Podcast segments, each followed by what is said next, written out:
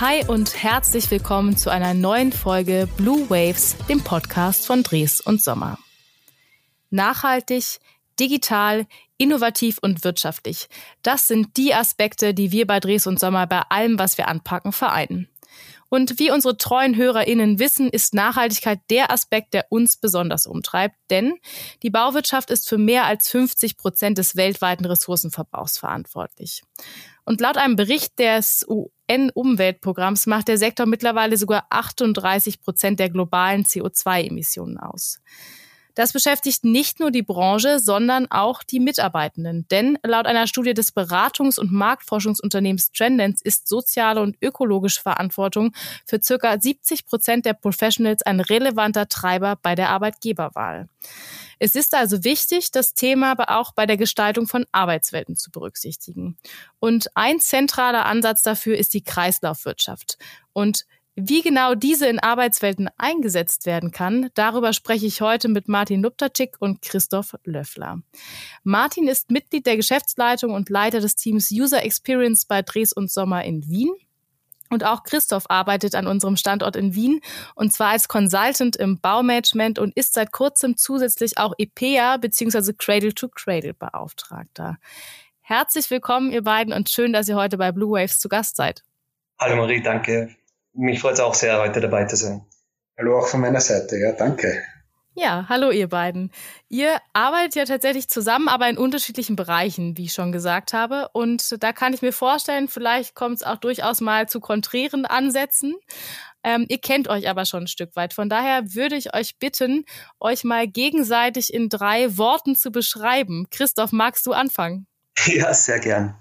Also ich, ich habe den Martin als sehr offen erfahren, geht offen auf Leute zu, bringt viel positive Energie mit und toll bei der Zusammenarbeit ist die Erfahrung, die er, die er mitbringt. Super. Martin, was sagst du über Christoph? Ja, also ich habe den Christoph jetzt auch äh, über den Sommer äh, auch intensiv kennengelernt, auch sozusagen in diesen ersten Auseinandersetzungen mit unserem gemeinsamen Thema, auch dass mir auch als Architekt persönlich sehr, sehr am Herzen liegt, dieses Thema Kreislaufwirtschaft. Und der Christoph ist äh, auch so ein Teamplayer, was ja auch wichtig ist in diesem Thema, dass man das auch breit streut.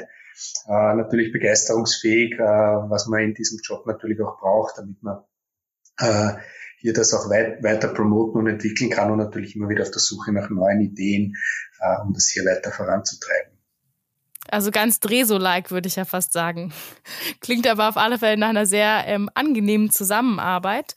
Und Nachdem wir euch so ein bisschen persönlich kennengelernt haben oder zumindest in ganz kleinen Ansätzen, würde ich gern mit euch auch direkt ins Thema starten. Und zwar beam ich mich jetzt mal digital nach Wien ins Büro, ins Dreso-Büro. Gibt es denn da schon Punkte, wenn ich da durchlaufe, wo ich das Thema Nachhaltigkeit und Kreislaufwirtschaft entdecken kann? Martin. Ja, also wir sind jetzt äh, noch in einem äh, Büro grundsätzlich, das, wie ich das gerne nenne, Prä-Covid ist. Äh, das heißt, wir mhm. sind noch äh, am Stand von 2017 hier sozusagen mit der Neuimplementierung, mit der Neuübersiedlung äh, von Dres und Sommer hier in Wien. Äh, jetzt hat sich in der Zwischenzeit sehr, sehr viel gewandelt natürlich. Auch ähm, eben die Arbeitswelten im Zuge dieser Covid-Geschichte haben sich da jetzt stark verändert. Und natürlich auch die Sensibilisierung äh, des Themas äh, Cradle to Cradle hat halt hier jetzt äh, sehr starken Aufschwung genommen. Und äh, aber wir sind gerade dran, äh, hier auch das Büro äh, da neu zu planen oder sozusagen die ersten Ideen einmal zu sammeln.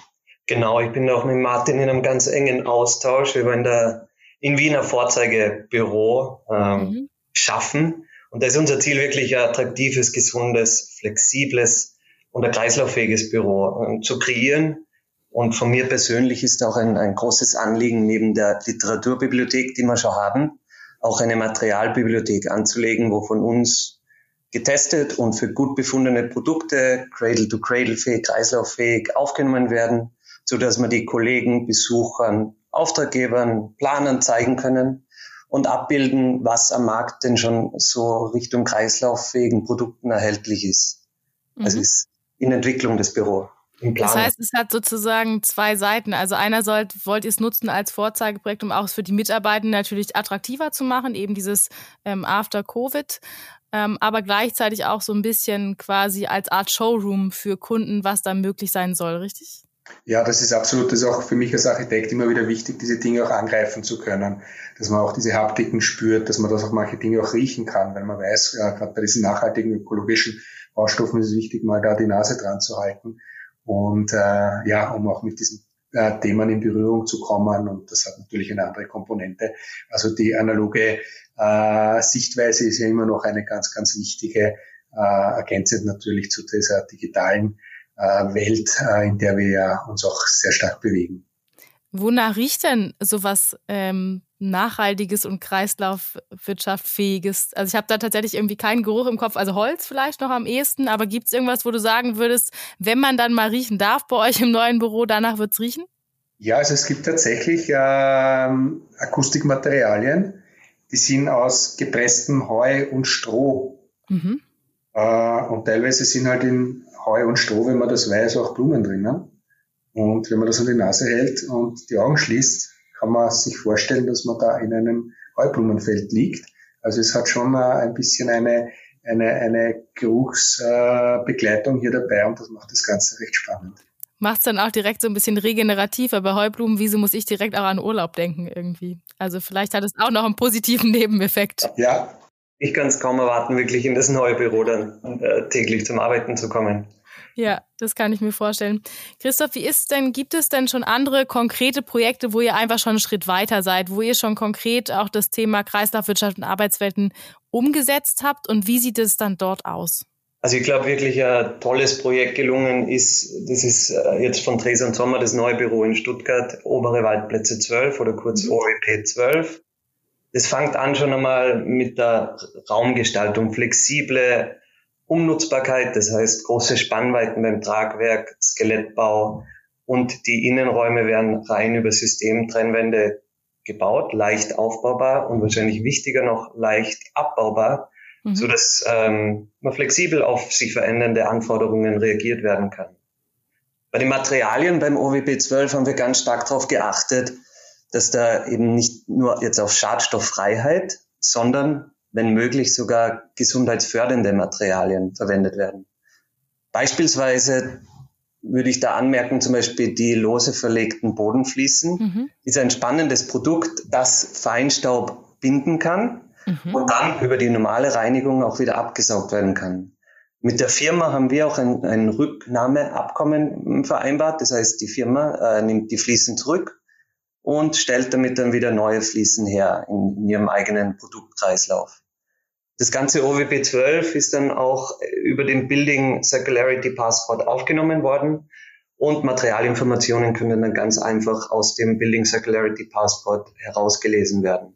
Mhm. Jetzt für unsere Hörer, die von dem Passport vielleicht noch nichts gehört haben, das ist einfach wie so eine Art Datenbank, wenn ich es richtig verstanden habe, wo sozusagen erfasst ist, welche Materialien benutzt wurden und wie die wieder zurückgeführt werden können, oder? Würdest du was ergänzen?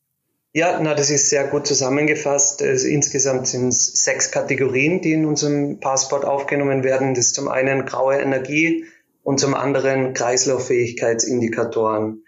Und auch zum Beispiel, was ich vorher erwähnt habe, Produktgesundheit, Materialgesundheit kann man auch herauslesen aus dem. Wie sind die Materialien miteinander verbunden? Wie können sie wieder demontiert werden? Und das lässt sich alles sehr einfach aus dem Passport rauslesen. Martin, hättest du noch Sachen zu ergänzen, die dir jetzt vielleicht auch entweder vom, vom gleichen Projekt, also OWP 12, unser neues Bürogebäude hier in Stuttgart, aber auch von einem anderen Projekt vielleicht einfallen, wo ihr vielleicht auch besondere Herausforderungen hattet bei dem Thema Raumakustik oder ähm, was anderes? Ja, tatsächlich. Äh, es ist jetzt gerade auch in Fertigstellung ein Projekt hier in Wien bei einem großen Energieversorger, äh, das wir seit mehr als einem Jahr auch betreuen dürfen. Also das ist wirklich der komplette Ausbau und auch im Mindset dieses Neudenken so einer Arbeitswelt. Äh, und zwar nennt sich das das Climate Innovation Hub. Äh, und da geht es um einen Coworking Space äh, für Startups, die sich diesem Thema der Nachhaltigkeit auch verschrieben haben, neue Energieformen, äh, oder auch im Cradle-to-Cradle-Themen, äh, die halt dann dort auch behandelt werden. Da war halt schon das Thema auch ein, dieses Vorzeigebüro auch zu schaffen, äh, aber natürlich auch dann in diesem äh, Zug auch nachhaltige und ökologische Baustoffe hier auch einzusetzen, weil ja das mit dem Thema unmittelbar auch verbunden ist.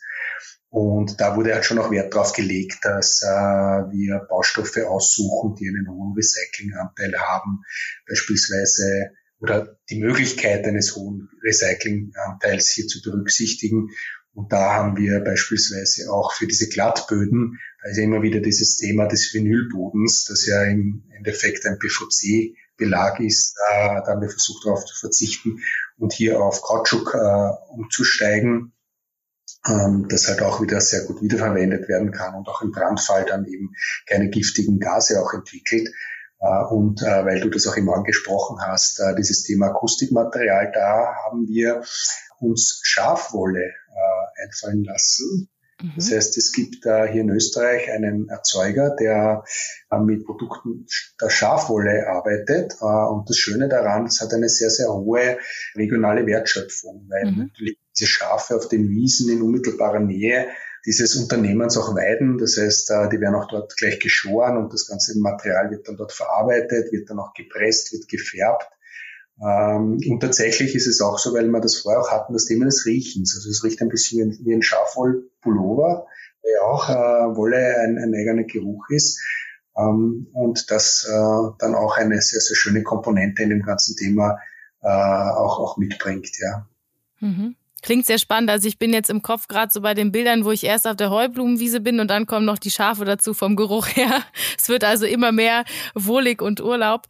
Jetzt sind es ja vor allen Dingen Sachen, die verbaut werden. Gibt es denn darüber hinaus auch Punkte, wo ihr sagt, das kann ich auch als Mitarbeitender tagtäglich erleben? Weil Sachen, die verbaut sind, die kriege ich ja in der Regel wahrscheinlich gar nicht mit, beziehungsweise ich habe vielleicht mal eine Info dazu bekommen, aber ich denke nicht tagtäglich nach. Gibt es wirklich so tägliche Berührungspunkte, wo ich als Mitarbeiter wahrnehme, ah, ich bin in einer nachhaltigen Arbeitswelt unterwegs? Ähm, ja, schon. Es ist natürlich auch, dass generell dieses ganze Raumklima äh, besser wird. Und das ist, da möchte ich auch noch anknüpfen an dieses Thema mit dieser Schafwolle. Schafwolle hat ja auch den Vorteil, dass es sehr stark luftreinigend, mhm. auch antiseptisch und so weiter. Und das sind natürlich schon auch alles Faktoren, die man dann auch, auch, äh, auch spüren kann. Und da geht es halt dann natürlich auch um das Thema auch der Bewusstseinsbildung allgemein, dass man dann mit diesem Mindset dann auch anders rausgeht, weil äh, wir wissen, dass wir sehr, sehr viel Zeit unseres Lebens am Arbeitsplatz auch verbringen. Natürlich durch diese Veränderung jetzt mit Remote Working und Homeoffice hat sich das natürlich ein bisschen verschoben, aber trotzdem ist der Arbeitsplatz noch immer so ein Anker, wo ich auch, mhm. auch sozusagen als, als Unternehmen eine gewisse Vorbildfunktion habe und äh, hier auch bei meinen Mitarbeitern das äh, Thema des Mindsets hier ein bisschen äh, verändern kann. Ja, also ich finde das eine, gute Frage. Ich glaube, wir kennen alle das Gefühl, wenn wir in einen Raum reingehen und uns denken, das ist, ist angenehm da. Mhm. Spannend wird es halt, wie man dieses Gefühl dann auch messbar macht. Mhm. Und da äh, habe ich vor kurzem einen Artikel gelesen, den, den ich sehr gut finde, über dieser Projekt in, in den Niederlanden, recht bekanntes Cradle-to-Cradle inspiriertes Gebäude. Das ist die Stadtverwaltung in, in Venlo. Mhm. Da sind statistisch Daten erhoben worden im alten Büro und eben in dem Neubau, unter anderem Krankenstandstage. Mhm. Es ist beim Neubau, war es dann so, da ist ein äh, ganz großer Wert drauf gelegt worden, natürliche Belichtung, hohe Innenraumluftqualität durch begrünte Innenwände, durch ein wirklich ein smartes Belüftungskonzept. Natürlich äh, Cradle to Cradle inspiriert, heißt Materialien sind ganz streng auf Emissionen geprüft worden. Und es ist dann tatsächlich herauskommen, dass im Vergleich altes Büro und Neubau 25 Prozent weniger Krankenstandstage bei, bei den Mitarbeitern ähm, aufgezeichnet wurden. Das heißt, mhm. 25 Prozent ist es natürlich auch ein wahnsinniger wirtschaftlicher Faktor, der da ins Spiel kommt. Ja. Also ich finde mal gerade so griffige Fakten unglaublich gut. Ich stelle mir jetzt tatsächlich in dem Zusammenhang so ein bisschen ketzerisch vielleicht auch die Frage, ähm, war das vor und nach Corona, weil man natürlich auch im Corona irgendwie mehr dafür sensibilisiert ist, auch mal zu Hause zu bleiben, wenn man einen Schnupfen hat und vielleicht dadurch generell die Ansteckungsquote geringer ist. War das da schon im Vergleich oder war das losgelöst davon noch die Zahlen, die du gerade genannt hast? Also die Zahlen sind losgelöst, dies ist fertiggestellt worden 2016 und ah ja, okay. die Vergleichsdaten waren nach einem Jahr Nutzung von, dem, von, dem, von der Stadtverwaltung. Okay, das heißt, es stimmt auch tatsächlich, dann sind wir da noch nicht Corona beeinflusst. Was mir jetzt noch so als Gedanke kommt, auch bei, bei Schafwolle, ähm, ich wusste gar nicht, was die alles für Funktionen hat. Also ich bin richtig begeistert. Ähm, muss man die ab und zu dann auch auswechseln oder bleibt die über Jahre? Weil das natürlich ja auch ein Punkt ist, ne? Wie oft muss ich sowas auswechseln? Es kostet auch wieder Geld, es kostet Zeit, es kostet Mühe. Ist es häufiger notwendig als vielleicht bei weniger nachhaltigen Materialien? Und das ist genau der umgedrehte Fall? Nein, das äh, kann man jetzt nicht äh, so pauschalieren. Also im Endeffekt ist es auch in diesen typischen Produktzyklen, wenn man äh, Räume verändert, Räume umbaut, neu ausstattet, dass man natürlich auch dann in diesem Zug auch diese Materialien dann halt einfach auswechselt, weil sie auch Gestaltungsmerkmale oder Gestaltungsmaterialien sind, äh, mit denen ich da umgehe. Aber diese Idee ist einfach dann mit so nachhaltigen Materialien, dass ich die einfach besser in den Kreislauf zurückführen kann oder dann auch weniger äh, Schadstoffe verursachen im, äh, in der Entsorgung dieser äh, Materialien. Mhm. Jetzt habt ihr ja mit ähm, Schafswolle, Kautschuk war schon Thema, unterschiedliche Materialien genannt. Gibt es darüber hinaus noch welche, die ihr sehr häufig benutzt bei der ja, Innenraum- und Arbeitsweltgestaltung, die man vielleicht auch gar nicht im ersten Moment im Kopf hat, also die man aus einem ganz anderen Kontext kennt, wie jetzt eben zum Beispiel die Schafswolle? Ähm, gut, es ist generell das Thema der, der Möbel, äh, das man hier betrachten äh, sollte. Äh, wir haben ja immer wieder auch äh, mit klassischen Holzmöbeln zu tun. Auch diese Schichtstoffplatte mehr oder weniger hat ja im Kern äh, das Holz drinnen. Das heißt, die hat ist ja grundsätzlich auch gut wiederverwertbar. Äh, oder kann auch den äh, gewissen Prozessen wieder zugeführt werden. Äh, wichtig bei der ganzen Geschichte ist immer, dass wir nicht auf Verbundmaterialien zurückgreifen, die man nur sehr schwer trennen kann, die sozusagen in der Entsorgung dieser typische Sondermüll sind, wenn ich da an Harze, Epoxidharze und so weiter denke, die halt in einem sehr, sehr hohen Anteil da drinnen verbaut sind. aber auch eben dieses Thema von Anstrichen und Klebstoffen und auch gerade bei diesen Klebstoffen, wenn ich jetzt sage, ich habe da jetzt äh, akustisch einwandfreie Materialien äh, und ich die dann an die Wand befestige. Das heißt, wie kann ich die befestigen? Kann ich die mit Schraubverbindungen machen? Oder wenn ich schon kleben muss, wie schaut der Kleber dazu aus? Ist das mhm. etwas, was dann in diesem äh, Rückführprozess äh, auch keine Schadstoffe verursacht? Und äh, da kann man dann sicher auch in diese Richtung äh, denken oder sollte man das eigentlich mitbedenken, dass man dann, wenn man in diesem, diesem Kreislauf und in dieser Fortsetzung äh, dann äh, das wirklich sehr, sehr konsequent auch dann betreibt. Mhm. Christoph, ich sehe dich, also unsere ZuhörerInnen sehen dich natürlich nicht, aber ich sehe dich ganz fleißig nicken. Hast du noch was zu ergänzen? Na, äh, ich, ich schließe mich da ganz dem äh, Martin an. Eben diese, mir, mir gefällt das, was er jetzt eben mit äh, Verschrauben und nicht verkleben sagt. Und das sind genau Themen, die uns bei der EPA, ähm, sagen wir, täglich bewegen und wir da auch im engen Austausch sind mit, mit Herstellern. Und ähm, gibt es ja auch schon einige tolle Beispiele an, an Herstellern, die da, glaube ich, den richtigen Weg einschlagen. Kannst du da vielleicht mal ein paar Beispiele nennen von Herstellern oder? Ja, sehr gern. Vor kurzem war ich im Gespräch auch mit der Firma Lindner. Die sind ähm, ja, Spezialisten für Innenausbauprodukte. Unter anderem machen die Doppelböden. Und die äh, haben einen Doppelboden, der ist Cradle to Cradle Silber zertifiziert, emissionsgeprüft und schadstofffrei für schadstofffrei äh, befunden.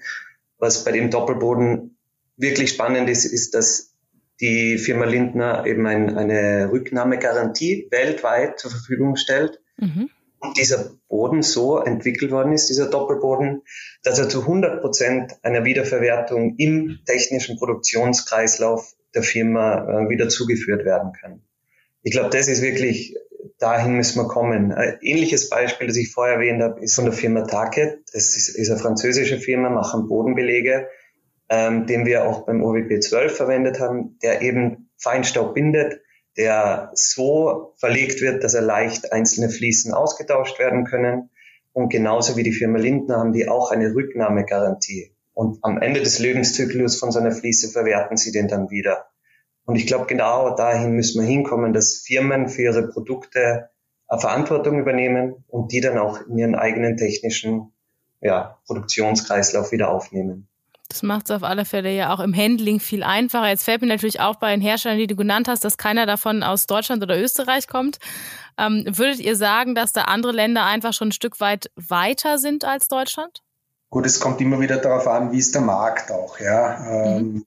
Das ist äh, auch etwas, wo äh, Innovationen auch äh, passieren, warum passieren die dort und äh, äh, natürlich auch grundsätzlich, ja, weil wir bei, den, bei diesem Thema des, äh, des Teppichs auch sind, da gibt es eben noch, noch einen zweiten äh, Hersteller, mit dem wir auch sehr, sehr oft arbeiten, das ist Interface. Der hat beispielsweise, und das ist weltweit der größte Teppichfliesenhersteller. Das heißt, es ist natürlich so, um wieder darauf zurückzukommen, auf den Markt. Das heißt, jemand, der schon Global Player ist, der ist natürlich immer wieder in solchen Bereichen äh, führend, auch was Innovationen und so weiter angeht. Natürlich kommt auch sehr, sehr viel Input dann von den europäischen Niederlassungen und man ist ja sehr, sehr stark im Austausch. Das heißt, vom äh, Interface Deutschland oder Interface Österreich gibt es auch immer wieder äh, Veranstaltungen, wo man sich austauscht, wo man dann auch Feedback gibt zu den eingesetzten Produkten, die man dann bei den Projekten eben verwendet hat damit wir, damit die auch wissen, okay, wie wird das dort angenommen oder was gibt's eben von den Planern oder von den Nutzern auch äh, für Feedbacks, ja, um Produkte zu äh, verbessern. Und da ist natürlich dann auch der deutsche oder auch der österreichische Markt, wenn man da, wenn diese Firmen dort stark vertreten sind, äh, natürlich auch äh, wichtig, dort auch dieses Feedback zu bekommen. Das heißt, man kann das eh nicht nur äh, auf, auf äh, dieses Herstellerland beziehen, sondern das ist ja letztlich ein gemeinsamer äh, Prozess, der hier eingeschlagen wird und äh, Stück weit versucht, die Welt einfach zu verbessern, um hier auch das Thema Nachhaltigkeit einzufangen. Und das wollte ich vielleicht auch noch ganz kurz äh, ergänzen äh, zu diesem Produkt von Interface. Die haben vor einigen Jahren begonnen, Fischer dafür zu bezahlen, dass sie äh, die Fischernetze, die sie nicht mehr brauchen, nicht mehr ins Meer zurückwerfen und somit den, diesen ganzen äh, Zuwachs an Plastikmüll, Kunststoffmüll, der da in unseren Ozeanen schwimmt, äh, zu reduzieren, weil sie mittlerweile mehr Abfall aus den Meeren rausfischen als tatsächlich Fische. Und das war schon für diese lokalen Fischer, die auch von diesem Job leben müssen, äh, insofern ein, ein, äh, ein Vorteil, als sie für das, was sie nicht mehr brauchten, sprich die alten Fischernetze, auch noch Geld bekommen haben. Ein Interface hat das dann zugeführt, äh, den Produktionsprozess und hat dann so eine eigene Serie aufgelegt, die sich dann nannte Netzeffekt und dann mehr oder weniger auch die so gestaltet wie so Meereswasserflächen, wie Sandflächen oder diese Übergangsbereiche zwischen Wasser und Festland. Und das ist natürlich eine tolle Story, die da mitschwingt. Und wenn man das natürlich draußen erzählen kann und auch den Nutzern, dann wird eben auch dieses Mindset, das ich vorher angesprochen habe, ein anderes für äh, dieses Thema der Wiederverwertung von alten Produkten und Materialien.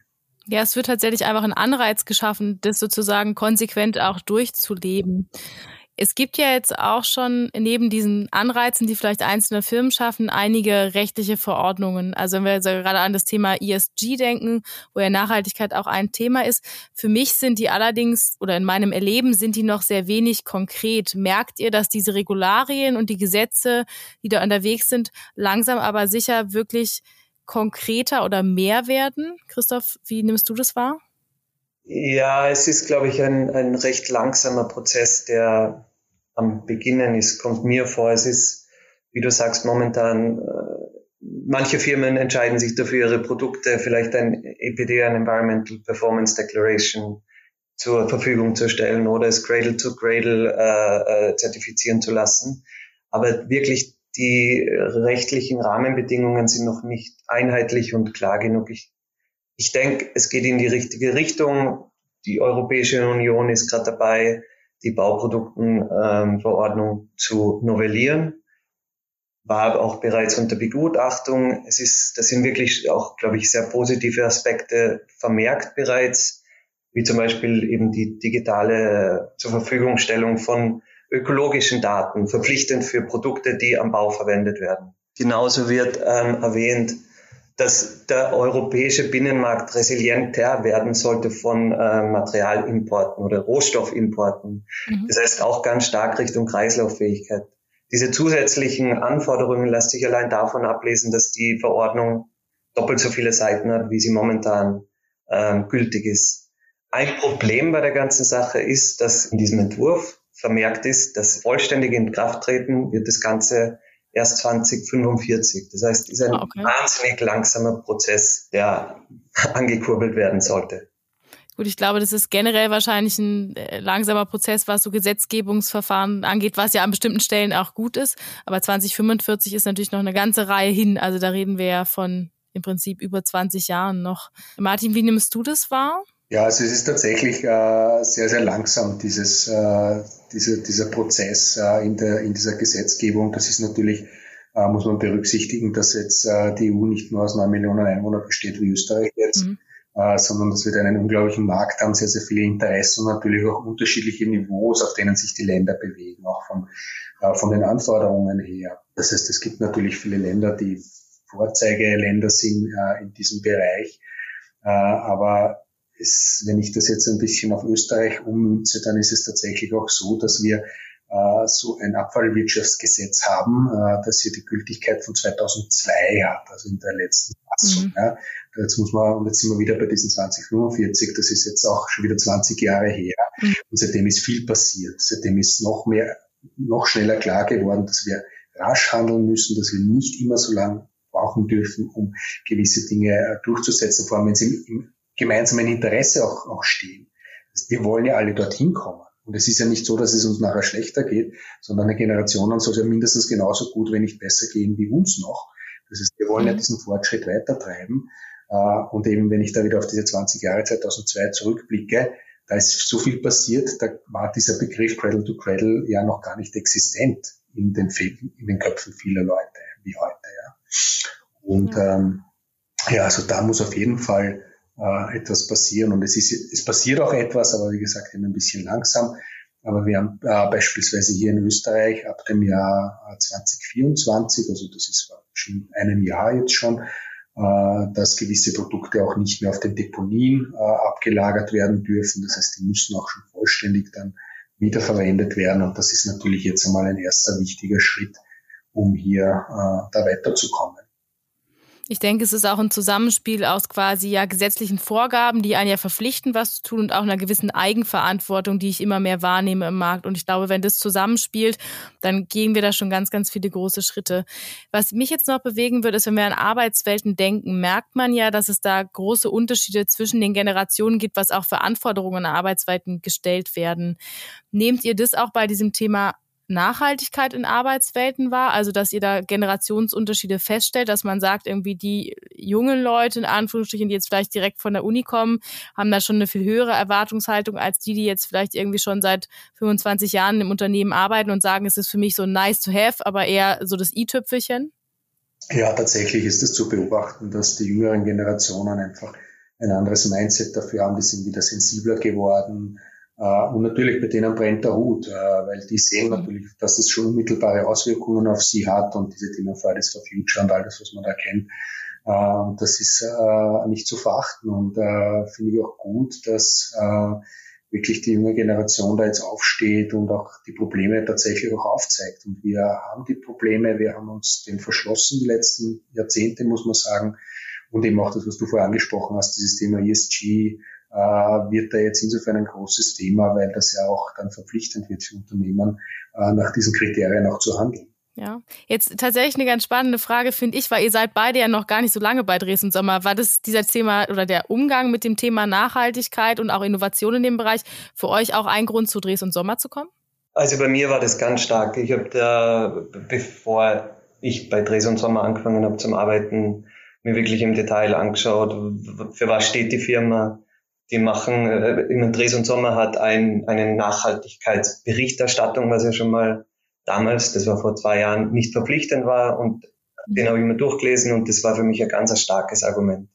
Und ich glaube, gerade bei, bei der jüngeren Generation äh, ist es wirklich ein ganz starkes Argument beim Recruiting auch, das nicht zu unterschätzen ist. Wenn man da anmerken kann, das Büro ist vielleicht nicht nur gesund, sondern gesundheitsfördernd Mhm. Äh, bei dieser Arbeitsmarktsituation, glaube ich, ganz ein wichtiger Faktor, dass äh, auf die Arbeitswelt wirklich äh, ein, ein Fokus gelegt wird. Ja. Martin, wie war es bei dir? Ja, war auch ähnlich. Äh, ich komme ja ursprünglich aus der Architektur. Ich habe Architektur studiert, war auch eine Zeit lang in dem äh, Feld auch tätig. Das heißt, und es war immer schon ein Thema Nachhaltigkeit, der sinnvolle Einsatz von Materialien, auch Ressourcenschonung. Das ist schon etwas, was man äh, von Beginn an äh, in diesem Job oder auch in der Ausbildung schon mitbekommt. Äh, natürlich ist es dann schwierig, wenn man sich dann einmal am Markt behaupten muss. Da ist es dann nicht so leicht, dass ich sagen, das mache ich einfach aus Überzeugung nicht. Also da muss man dann schon irgendwie so einen Mittelweg immer finden. Äh, und jetzt mittlerweile hier bei Dres und Sommer ist das Schöne, dass, dass es tatsächlich auch lebbar und erlebbar wird und auch machbar wird. das lässt sich hier schon, schon auch wunderbar umsetzen in diesem breiten Kompetenzfeld äh, vieler Beteiligter hier, also aller Kolleginnen und Kollegen, die halt hier mitspielen und mitmachen bei dem Thema. Und äh, das hat halt dann schon ein anderes Standing. Und das Tolle ist auch in dieser Inter, in dem Interdisziplinären, in dem wir uns bewegen. Das heißt, wir sind jetzt nicht nur immer in dieser einen, in dem einen Thema, das wir unmittelbar betreuen, sondern es geht da in alle Richtungen hinaus. Äh, und das ist schön, wenn man dann eben so schnell diesen Austausch mal haben kann und da das Thema noch mehr pushen kann. Äh, das hat, hat äh, schon sehr, sehr viel Gewicht, ja. Da macht das Arbeiten gleich noch viel mehr Spaß. Lasst uns zum Abschluss, würde mich tatsächlich interessieren, was eure Vision für nachhaltige Arbeitswelten ist. Ich hatte tatsächlich ursprünglich mal geplant, in zehn Jahreshorizonten zu denken, aber da sich ja Gesetzgebungsverfahren eher so alle 20 Jahre ändern und darin zwischen viel, würde ich sagen, lasst uns mal 25 Jahre nach vorne springen. Was muss sich aus eurer Sicht dann geändert haben und was sollte sich bestenfalls geändert haben? Christoph, magst du starten? Du überlegst schon ganz, äh, ganz angestrengt. 25 Jahre ist äh, ein spannender Horizont. Für mich sind ähm, neue Businessmodelle, gerade bei der Arbeitswelt, äh, ein spannendes Thema. Die Arbeitswelt, glaube ich, ändert sich, kann sich irrsinnig schnell ändern, was wir bei Corona gesehen haben. Man sieht es äh, Firmen wachsen wahnsinnig schnell, schrumpfen manchmal leider. Und deswegen denke ich, Konzepte, die sogenannten XAAS, also Everything as a Service, sind mhm. sehr spannend, in welche Richtung sich die, sag mal, in den nächsten 25 Jahren entwickeln. Da gibt es ja Beispiele, Lighting as a Service, wo du als Nutzer nicht den Leuchtkörper besitzt, sondern nur für das Service der Beleuchtung bezahlst. Mhm. Gleiche für Möbel, das gleiche für Heizen, Kühlen gibt's als Pilotprojekte, aber noch nicht wirklich jetzt voll etabliert am Markt. Warum finde ich das spannend? Warum glaube ich, dass das gut wäre, wenn wir vielleicht in diese Richtung gehen? Das ist eine komplett neue Motivation, Produkte herzustellen. Der Hersteller hat jetzt zum einen, muss er weiterhin Nutzer zufriedenstellen, weil sonst die Serviceverträge nicht verlängert werden. Zweitens muss in die Herstellung mit einfließen, dass zu einem gewissen Zeitpunkt die Produkte auch wieder retour kommen. Wie mhm. können die dann wiederverwendet werden? Wie können sie im Kreislauf behalten werden? Das ist für mich äh, Vision, eine der Visionen für die nächsten 25 Jahre, wo ich wirklich gespannt bin, wo, wo wir uns dahin bewegen. Mhm. Wie sieht's bei dir aus, Martin? Was ist dein Wunsch oder deine Vision? Äh, mein Wunsch, meine Vision, ja. Also es ist äh, tatsächlich so, dass wir auch dieses Thema der Digitalisierung, die Chancen, die uns die Digitalisierung hier bietet, äh, viel mehr noch nutzen sollten. Wir können jetzt äh, auch von der Nachverfolgung äh, der Produkte, wo kommt das her, wie wird das verarbeitet, was hat das für einen äh, CO2-Footprint, all diese Themen lassen sich viel, viel leichter jetzt nachvollziehen. Und das ist auch, auch, auch genau dieses Thema der Nachvollziehbarkeit. Das müssen wir auch weiter fördern und auch das Thema der Transparenz. Wir müssen klar machen, was bedeutet das, wenn du diesen oder jenen Baustoff einsetzt, äh, wenn du so oder anders handelst, was hat das für unmittelbare Auswirkungen? Wir können das alles mit digitalen Modellen noch darstellen und so zumindest äh, das beeinflussen, was wir tun und was es auch in Zukunft für Auswirkungen hat am Ende des Tages. Was wir auch nicht vergessen dürfen bei der ganzen Geschichte ist, dass wir auch immer diesen ganzen Lebenszyklus betrachten und nicht immer nur diese einmalige Investition im Zuge eines, einer Adaptierung, eines Umbaus, einer Einrichtung, äh, sondern das über den gesamten, über die gesamte Lebensdauer und so weiter. Äh, und ich denke, dass da gibt es ganz, ganz viele Möglichkeiten, hier das noch äh, relativ rasch äh, auch, auch umzusetzen. Und natürlich, wenn man sich sieht, wie schnell die Digitalisierung voranschreitet, dann äh, macht es schon Hoffnung, dass wir da auch äh, vielleicht mit diesem Zug auch schneller vorankommen. Und was, glaube ich, ganz, ganz wesentlich ist, dass wir in Zukunft mehr Anreize schaffen, um etwas zu machen als Verbote. Mhm. Da bin ich ganz bei. Ich glaube, es ist bei vielen Themen so, die so eine gewisse Eigenverantwortung, wie wir ja vorhin gesagt haben, schon erfordern, dass je mehr Anreize man hat, es auch auszuprobieren und dann vielleicht auch selber feststellt, wie positiv sich das auf einen auswirkt, ähm, dass ich da auch ganz, ganz viel Potenzial noch sehe.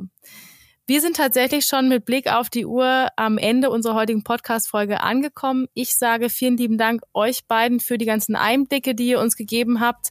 Ich habe gelernt, wo überall Schafswolle verbaut sein kann und wo ich Heublumenwiesen finden kann. Ähm, Und wenn Sie, liebe Zuhörerinnen, jetzt an weiteren Informationen interessiert sind, dann klicken Sie gerne auf den Link in der Episodenbeschreibung oder vernetzen sich gerne auch direkt mit Christoph oder Martin auf LinkedIn. Ich bedanke mich fürs Zuhören und sage bis zur nächsten Folge Blue Waves, dem Podcast von Dres und Sommer.